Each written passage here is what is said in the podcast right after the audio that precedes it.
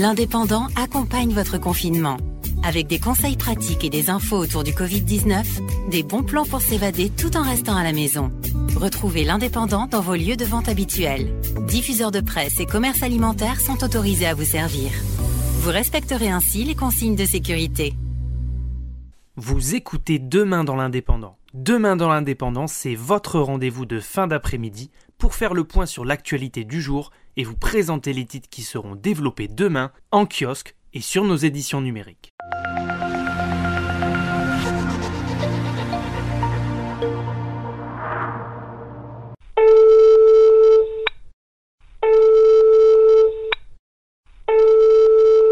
Bonjour Virginie. Alors Virginie, tu es journaliste au Desk à l'Indépendant. Le Desk, c'est la rédaction web, mais tu es également l'une des voix de l'Indépendant. Euh, on aura le temps d'y revenir. Est-ce que tu peux te présenter un petit peu et nous raconter ton parcours au journal et ce que tu y fais? Je suis euh, au journal depuis 21 ans. Maintenant, euh, j'ai commencé au service PAO où je faisais des montages de publicité, donc tout ce qui concernait en fait le pré-presse, hein, tout ce qui était hors rédactionnel. Je suis ensuite passée au service infographie. L'infographie, c'est un petit dessin en fait qui illustre euh, les articles pour euh, mettre en avant des chiffres par exemple mhm. ou euh, situer un lieu sur une carte.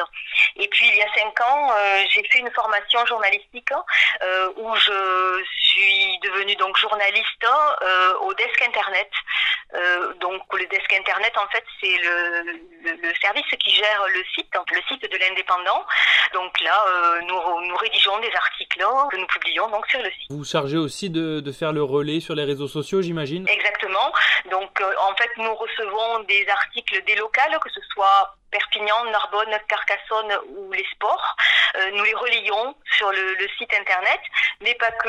Euh, nous, avons aussi, nous sommes cinq en fait dans le service et nous faisons également de la production, notre propre production. Et donc ces articles-là, nous les communiquons sur les réseaux sociaux, Twitter, Facebook. C'est de la com en fait hein, pour, pour promouvoir nos, nos articles. Hein, les, les, personnes, en plus d'être sur le site internet, euh, sachent qu'il y a nos articles sur ce site, ils peuvent venir euh, directement sur le site internet euh, via Facebook ou Twitter.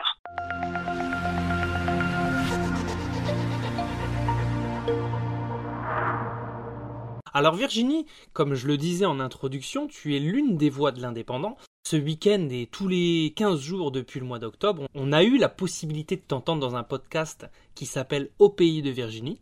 C'est un podcast, c'est un podcast très apprécié et assez suivi par nos lecteurs et nos auditeurs. Est-ce que tu peux nous le présenter pour ceux qui ne le connaîtraient pas encore? Oui, donc alors la, série Au pays de Virginie, euh, c'est une série qui me tenait à cœur parce qu'elle parle essentiellement des traditions euh, locales, hein, mais également de mes souvenirs d'enfance. En fait, tous les 15 jours, euh, j'amène les petits et les grands dans ma valise pour aller découvrir l'eau des Pyrénées-Orientales. donc donc au, travers de petites histoires euh, inspirées donc euh, euh, de mes souvenirs, mais aussi des traditions locales. donc elles sont en général romancées et elles racontent une petite histoire dans la grande. Ce, week-end notamment, on a eu la Sanche par exemple. Oui, la procession de la Sainte qui normalement aurait eu lieu euh, vendredi prochain, le 10 avril. Or, avec euh, l'épidémie du coronavirus et, euh, le, confinement, forcément, elle a été annulée. Depuis 1950, en fait, elle avait été annulée que deux fois, en 1976 pour de fortes pluies, et puis cette année. donc voilà, j'explique un petit peu les traditions, j'explique un petit peu voilà l'histoire de la procession de la Sainte.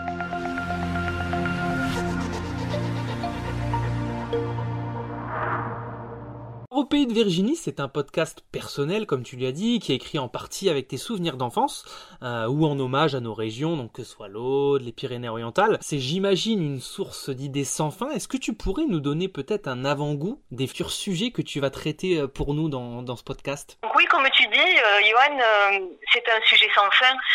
j'aimerais bien parler dans les prochains podcasts, par exemple, de la retirade qui touche aussi bien l'Aude que les Pyrénées-Orientales. Donc la retirade expliquée aux enfants, il faudrait que je trouve un angle assez léger parce que c'est un sujet assez lourd et délicat et aussi compliqué pour raconter aux enfants.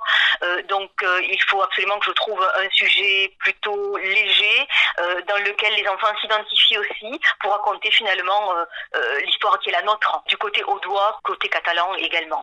ensuite j'aimerais bien aussi raconter, donc ça ça sera sûrement pour le mois de juin, raconter l'histoire du grenat catalan car c'est une pierre emblématique de notre département qui fait partie de notre patrimoine puisqu'il s'agit en fait d'une des richesses minéralogiques du pays catalan. même si aujourd'hui l'exploitation ne se fait plus, de la pierre ne se fait plus ici. Euh, c'est quand même une pierre qui reste bien ancrée dans nos traditions.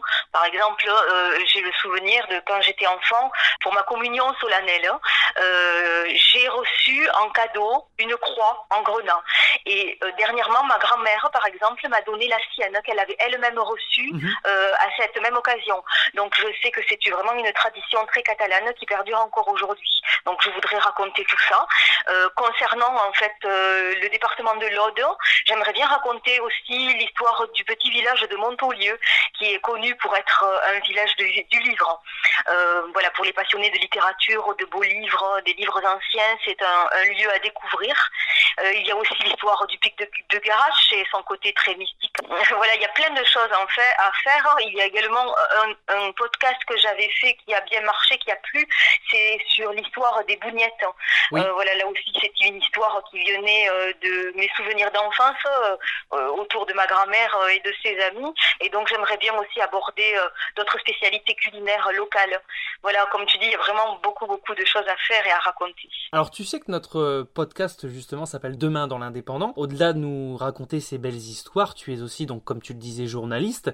Est-ce que tu peux nous dire un petit peu ce qu'on va retrouver demain dans le journal, si tu as des infos oui, bien sûr. Donc, dans la locale de Perpignan, nous allons parler des craintes de la Poste euh, autour du versement du RSA. Euh, on imagine qu'il va y avoir beaucoup de monde qui vont aller retirer euh, cet argent-là. Il faut quand même respecter avec le confinement la distanciation sociale. Ensuite, nous allons parler également des activités, le rôle des cliniques dans les Pyrénées-Orientales.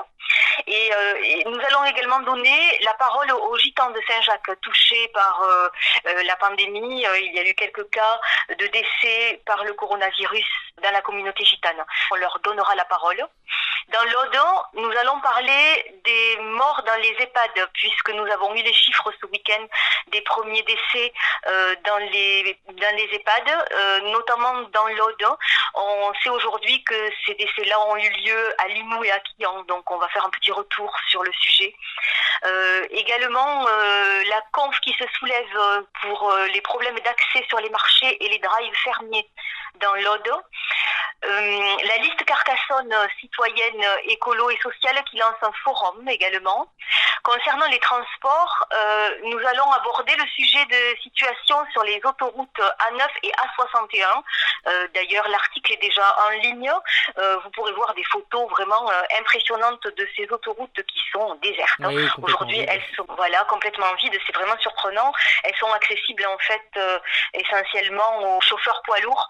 Donc aujourd'hui, elles sont quasiment pas utilisées par les véhicules légers et donc les, photos sont surprenantes. Euh, concernant la santé, on va faire également un point avec le patron des urgences de l'hôpital. Voilà donc euh, une, édition bien complète. Eh bien écoute, merci Virginie pour euh, le temps que tu nous as accordé et puis on te souhaite surtout bon courage pour, pour la suite de la semaine qui commence aujourd'hui. Merci beaucoup Johan pour ton temps. Merci. C'est la fin de ce numéro de Demain dans l'Indépendant. Retrouvez-nous tous les jours sur l'indépendant.fr, en kiosque et en podcast. Si vous avez aimé ce contenu, n'hésitez pas à en parler autour de vous, à le commenter et à le partager. Merci à tous, à demain.